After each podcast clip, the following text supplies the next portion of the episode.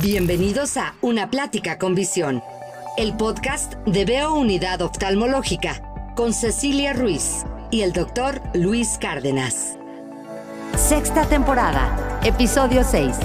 10 datos curiosos sobre los ojos. ¿Qué tal? ¿Cómo están? Bienvenidos a una plática con visión en esta sexta temporada, ya terminando el año 2023. Muy contentos de estar con ustedes nuevamente, el doctor Luis Cárdenas, una servidora Cecilia Ruiz. Ceci, buen día para ti también y estamos felices porque estamos ya en el sexto episodio de esta sexta temporada. Vamos a estar hablando sobre curiosidades de los ojos. Durante todo el tiempo que hemos estado haciendo este podcast, hemos hablado de la visión, hemos hablado de enfermedades de los ojos, pero hoy vamos a hacer alusión a esos pequeños detalles de este órgano tan perfecto. Les recordamos que en esta temporada estamos haciendo episodios más cortitos, más concisos, para que sean más digeribles. Y pues, ¿qué les parece que así sin más, como estamos haciendo cosas muy cortitas, iniciamos de una buena vez con estas curiosidades? Luis, a ver, platícanos cuál sería el primer dato que nos tienes. Bueno, a ver, yo voy a decir el primer dato y ya se los explico y luego ya tú dices el dato y yo lo explico. ¿Te parece? Perfecto, Va. perfecto. Bueno, el ojo humano es capaz de distinguir 10 millones de colores diferentes. Imagínate nada más, Ceci, que los ojos tienen aproximadamente 125 millones de bastones que nos ayudan a ver las formas y 7 millones de conos que nos ayudan a diferenciar los colores. Pero existen personas que se llaman tetracrómatas, que son personas que ven todavía mucho más colores que estos que te estoy platicando. Y otra cosa importante es que hay gente que no tiene conos y solamente bastones y ve en blanco y negro. Tetracrómatas. Tetracrómatas, sí, son que tienen la capacidad de distinguir muchísimos más colores que estos. Imagínate nada más. Más que 10 millones. Más que 10 millones, Qué barbaridad. A ver, Luis, el dato número dos. Los bebés no producen lágrimas hasta las cuatro semanas. Así es, esto es algo muy común porque luego las mamás, cuando les hacemos el tamiz visual a los niños, a pesar de que les explicamos, y también si no le hicieron el tamiz y le pasan el teléfono de alguno de nosotros, nos escriben, oye, es que mi bebé cuando llora pues no le salen lágrimas. Y lo que pasa es que las lágrimas como tal se producen hasta las cuatro semanas. Pero me vas a preguntar, entonces, ¿cómo se lubrican los ojos? No, Ajá. bueno, lo que pasa es que el ojo tiene otros mecanismos de lubricación por glándulas accesorias que lubrican la córnea en lo que la glándula lagrimal principal lubrica el ojo. Y entonces ahora sí se empiezan a producir las lágrimas porque dicen es que no le salen lágrimas, se le van a secar los ojos, pero no, no se le van a secar porque tiene otros Yo lubricantes nunca ahí. me fijé que no tuviera lágrimas. O, o sea, lloran así, ¡ah! No le sale. no le salen. No. Nunca me fijé en eso. Sí, no, no le salen. ¿Qué mala madre soy? No, no, lo que, no, es que a ver, la verdad es que a- ayer platicábamos de eso, de que la verdad ser mamá, esposa es un reto, o sea, que te vas a andar fijando en que si le salen lágrimas y luego uno que no es tan obsesivo, porque no sé si, si tú, pero hay mamás que son a lo mejor más dedicadas y observadoras, hay gente que es más despegada, entonces yo la verdad con mi primer hijo, sí era así como muy, muy obsesivo y con el segundo ya, ah, eso es normal. Se ¿no? educa solo. ¿Tú? Sí, sí, no, definitivamente. Digo, nunca fui como muy aprensiva, pero sí mucho más relajado con el segundo, con el tercero. Dicen que se educan solos y nomás hay que pagarles la universidad. Eso Ay, Dios mío, ya ni me estés que son diciendo más eso. silvestres. Ay, qué horror. Pero bueno, oye, el punto número tres.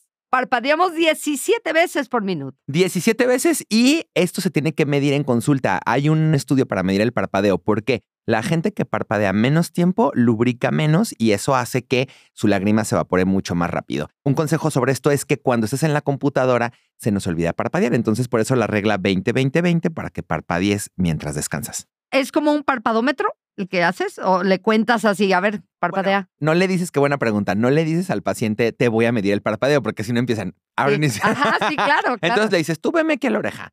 Y puedo parpadear normal, tú normal. Y entonces le cuentas en un minuto.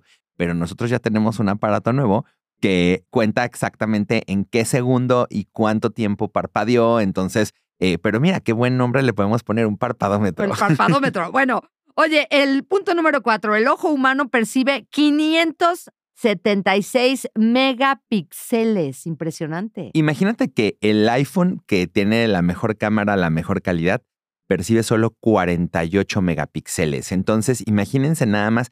Recuerden que una cámara está basada en un modelo de un ojo humano. Cualquier cámara simula un ojo. Pero nunca hasta la fecha, con la inteligencia artificial y con lo que quieras, una cámara se ha podido igualar al ojo. 576 contra 48. No, pues nada que ver.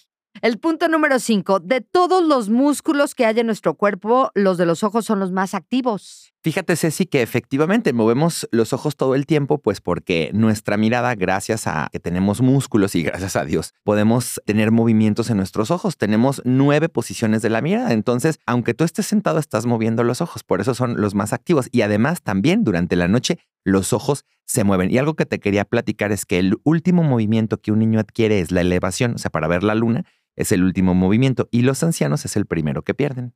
Ay, yo no lo he perdido. Todavía nos falta, todavía nos falta, todavía nos falta. A ver, Ale, así. Ay, Ale. oye, no me tienes ni que preguntar porque me falta mucho. ¡Qué juventud! ¡Qué juventud!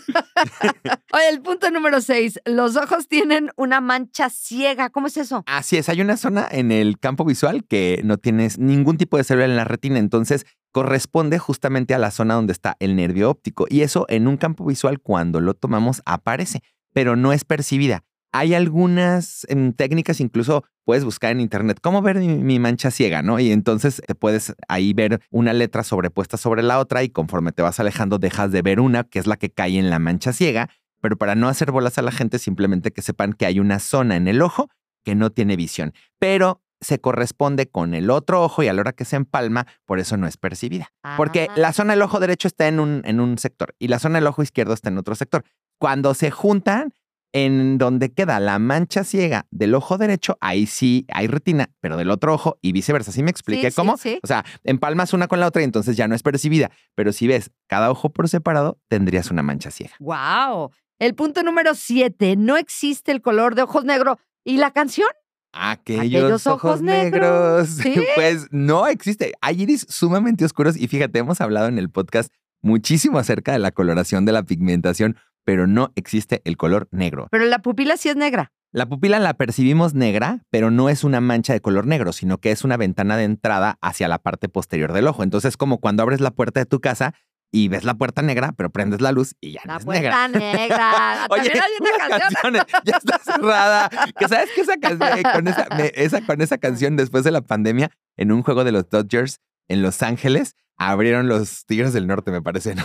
Entonces, dicen que todo el estadio con esa canción, bueno, se volvió loco después de la pandemia. Imagínate, juegan los Dodgers y con esa canción enloqueció. La puerta negra. Bueno, hablando de pupilas, la pupila se contrae en presencia de luz, pero si acerca luz al ojo derecho, también se cierra la del izquierdo y viceversa. ¿Nunca has hecho ese experimento? No, nunca. Bueno, óyaslo con tu celular, suavecito, poquito. Ahí en tu casa a alguien le acercas la luz al ojo, al que ojo que quieras y vas a ver cómo se cierra la pupila, pero también te vas a fijar en la pupila del otro ojo que también se cierra. Eso se llama reflejo consensual. Significa que las dos pupilas, por una decusación de nervios a nivel del cerebro, pues el estímulo del ojo derecho también le funciona al ojo izquierdo. Entonces es uno de los reflejos que nosotros tenemos que revisar. Nosotros revisamos Número uno, que la pupila se dilate y se contraiga. Revisamos que efectivamente la pupila del otro ojo, cuando le ponemos luz, también se contraiga y cuando la quitamos, también se dilate. Y revisamos que la pupila, cómo se comporta cuando ve a lo lejos y cuando ve a lo cerca. Pero aquí lo interesante es que si tú le pones lucecita a un ojo también se le va a contraer la pupila del otro. Perfecto. Número nueve, la visión nocturna ocurre lentamente. Así es. Si sientes que tus ojos necesitan tiempo para adaptarse a una habitación oscura, es porque efectivamente los seres humanos no somos como los gatos o como los animales nocturnos. Tenemos un periodo de adaptación a la oscuridad de aproximadamente 30 minutos.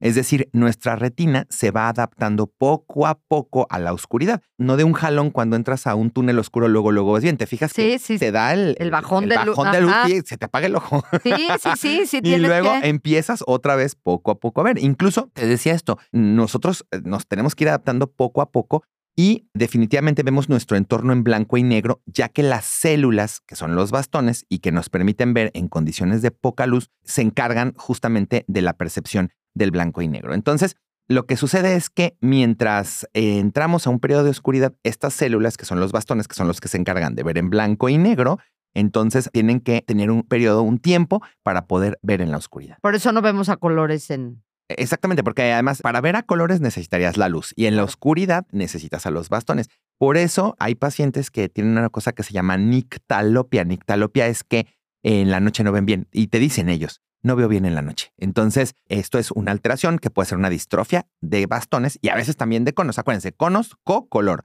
Bastones, acuérdense de la persona invidente que trae su bastón, la oscuridad y el blanco y negro. Perfecto. El número 10, último punto del día de hoy. ¿Todas las personas con ojos azules tienen un antepasado en común? Pues fíjate, Ceci, que cuando yo estaba haciendo este guioncito de los 10 datos, encontré este dato que me pareció impresionante y según lo explica el profesor Hans Eiberg, todas las personas que tienen ojos azules comparten un mismo ancestro. Incluso si nadie en las generaciones pasadas de su familia tuvo ojos azules o verdes, estas características recesivas pueden aparecer en futuras generaciones.